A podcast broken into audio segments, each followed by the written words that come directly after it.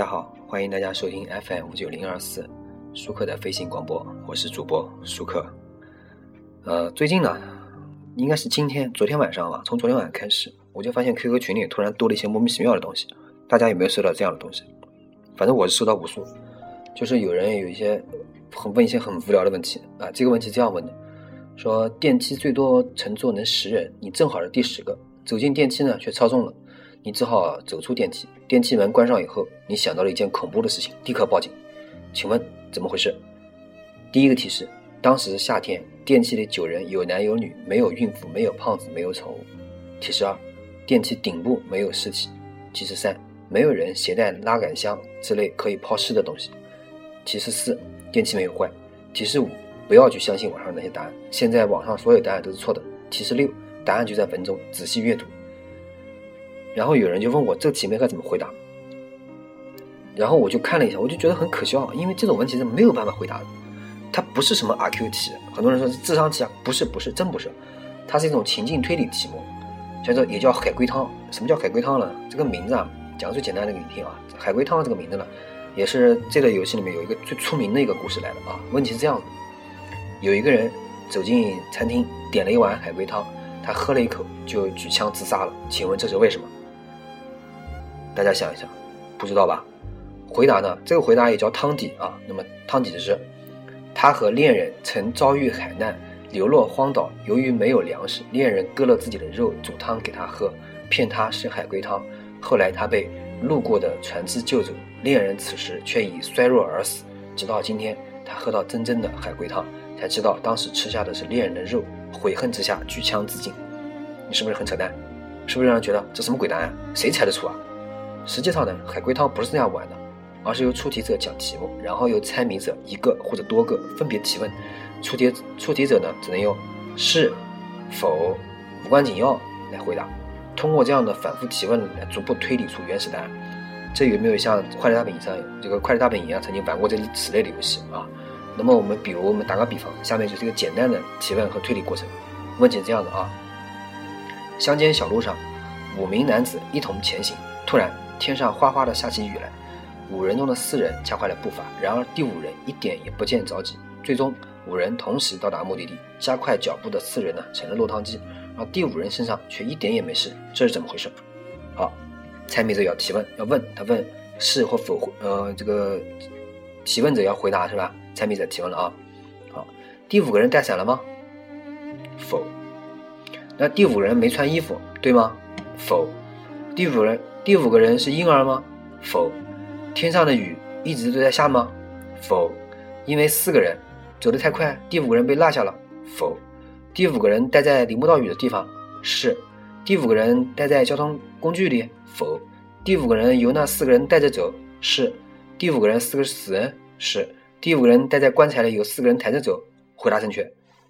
这个答案是不是出来了？第五个人就是个死人，他抬在棺材里面，其他四个人。加快走吗？他在里面，他当然领不到鱼了，是不是？所以呢，通过这个过程，我们可以看出啊，海龟汤必须在互动之中进行，就是你必须你们两个都要互动。这个单给一个问题啊，你是无论如何你也推不出任何答案来的。这个每个问题呢，实际上呢，对应着第二我们第二呢，每个问题实际上对应着无穷的合理解释。比如我们上面这个问题里面，第五个人完全可以坐在轿子里面，这是其他四个人抬轿子，他是活的，那四个人轿夫，对吧？未必只有提问者那个正确的，但最终目的是靠不断提问和回答来逼近那个原始答案。这两个条件呢，在面对面这个互动啊，或者网络实时互动才能做到。但如果只把问题转贴出来呢，就成了没有办法让人回答的悬案，和答案之间的关联呢变得很牵强，所以呢才会让人感觉十分鬼扯、瞎扯淡。当然了，还有一些人把这些题目整理出来啊，上面搞一个名字叫“不可思议的 RQ 测试题 ”，FBI 高智商测试。什么测试你的变态程度？这种行为，我觉得完全失去了原有的意义和乐趣。因为百分之九十九点九的人都猜不出来，就算有人在这个毫无提示的情况下猜出了答案，也跟你智商啊和你的变态程度啊没关系。真的。现在呢，我们有了海龟汤的基本知识，我们回到这个问题中来啊。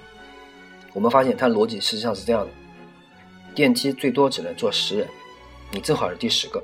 走进电梯以后呢，却超重了，你只好走出电梯。电梯门关上以后，你想到了一件恐怖的事情，立刻报警。请问怎么回事？猜谜者提问：当时是夏天吗？是。电梯那九个人全是男人或者全是女人吗？否。电梯里有孕妇吗？否。电梯里有过于肥胖的人吗？否。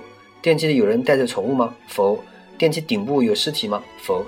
电梯里有人携带着装有尸体拉杆箱吗？否。电梯是否已经坏了？否。这刚刚条件是不是全否了？那么既然没有人负责继续解答，好，那么网而且后面有个提示啊，网上已有的所有答案都是错的，它也就相当于回答了几个否，那么这个题目也就没有标准的正确答案可言，等于线索呢断掉了，啊，那么现在只能希望呢我们找到一个这个原始提问者，和他继续把这个游戏玩下去，啊，当然了，呃，还有很多高手终于找到了这个游戏这个这个这个呃这个这个题目啊原始的这个出处在哪里？很多人终于找到了。是在这个有部小说叫《十宗罪》，《十宗罪》第四卷里面的第五卷，有一个木禅木禅者说序里面曾经写过的这个无聊题目，是讲的是一个小孩子，一个小孩子或者侏儒躲在一个陌生女子的裙子下方，也就是说第十个人他躲在陌生女子的裙子下方，所以对吧？所以就是那个故事。他说呢，电梯从十楼往下，九楼和八楼就陆续上来。这个故事里面这段我读一下给大家听啊。电梯从十楼往下，九楼和八楼陆续上来一些人，电梯里人满为患。女人靠边站着，不敢动，也不敢呼救，吓得提心吊胆，害怕裙子底下这个侏儒会拿刀捅她。电梯下到七楼的时候，有个人走进来，电梯超重了，只好走出去。这人无意中看见一个女人靠边站着，脸色煞白，裙子下面还有一双脚，他果断拨打幺幺零报警。就是这个故事，知道吧？